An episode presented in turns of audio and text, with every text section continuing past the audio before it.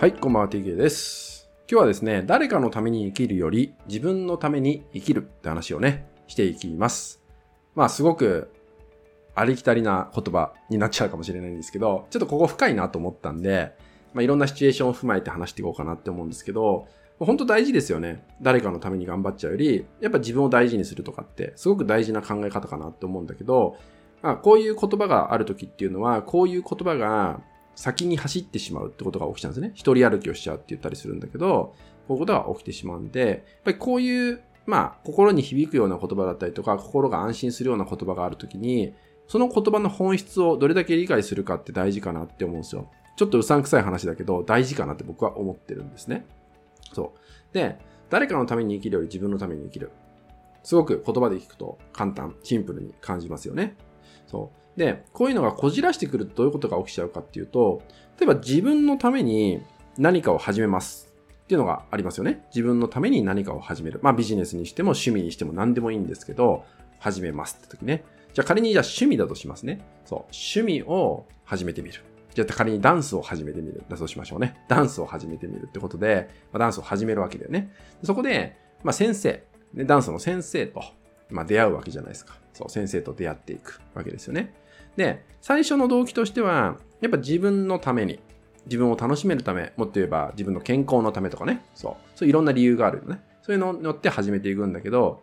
ただ、先生と関わっていく。もしくは、その、スタジオだったらスタジオの人間関係が出来上がっていきますよね。で、そういうのが起きていくと、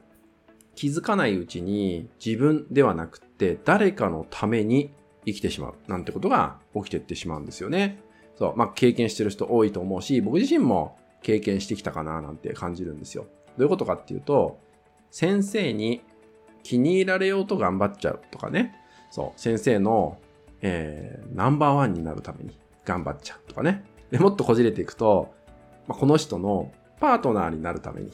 頑張っちゃうとかね。まあ、恋愛対象になっちゃうとかね。そういうのがあったりとか、あとは、まあ、えー、そのスタジオに来ている仲間ですね。人間関係の何々さんに気に入られるために頑張ろう。何々さんに認められるために頑張ろう。みたいな風になっちゃう。もちろんこういうのも、やる理由、やる動機になれば、まあ、いわゆる自分のためのエネルギーに変わっていけば全然いいんですけど、ただ、やっぱり他人にそうやってフォーカスをしちゃうと、じゃ仮に先生がね、他の方と話している。別にただ話しているだけだとしますね。でもそれも、なんかエコひいきしてるんじゃないかみたいな風に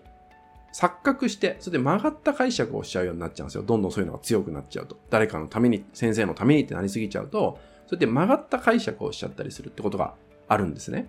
そう。いわゆる嫉妬ですね。前も言ったけど、嫉妬心っていうのは本当に自分軸を壊していくんで、そうまあ、自分を壊していって周りを巻き込んでしまうなんてこともあるんで、すごくね、いい状態じゃないんですよ。悪い状態になっちゃうの。そう。で、こういう大元には何が起きてるかっていうと、自分のためではなく、誰かのため、誰かを見て生きちゃっている。軸に誰かがいる上で生きちゃっているってことが起きちゃってるだけなんですよ。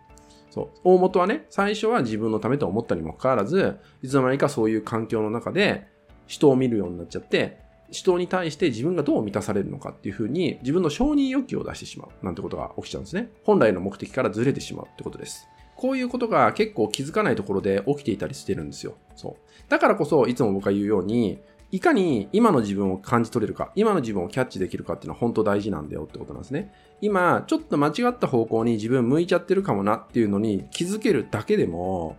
その後の行動だったりとか、その後の自分が何を考えるべきなのかっていうのも、自分でコントロールができるようになっていくんですよ。でもそういう部分が見えないまま、とにかくこの人に気に入られるために、この人のナンバーワンになるためにっていう風な思考になっちゃうと、もう頑張る動機がそこになっちゃうんで、本来の自分を失ってる状態なんですね。まあ、自分らしさとか、その人が本当に求めてたこと、心の奥底で求めてることに繋がんなくなっていっちゃうわけだよね。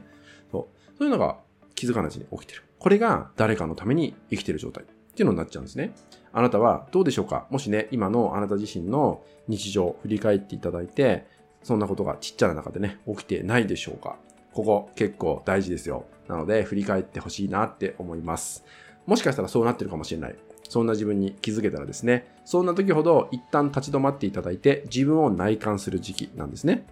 私は何のためにこれをやろうとしたのか、これをやっているのか？私はですね、私、自分自身ですね。自分自身は何のためにやってるのか。自分にフォーカスを当てましょう。そうすると、初心に帰れる。自分自身がまた改めて見えてくるのかなって思うので、まあ、今回はね、誰かのために生きるより自分のために生きる。まあ、その意味ですね。その意味をですね、えー、深掘っていきました。まあ、ちょっとこういう深掘りって、最初に言ったように、まあ、暑苦しかったりするんですけど、僕はこういうのが好きなんでね、こういうのが好きなんで、どうしても言葉に支配されてしまう人が、えー、最近特に多く増えてるなぁなんて感じてるんでね、こういう言葉の本質、本当の意味合いを理解していくって大事かなって思うので、まあ言葉に惑わされないように自分自身を見て自分で生きていく、自分の足で立って生きていく、そんなね、言い方を僕はね、これからもお伝えしていきたいなぁなんて思います。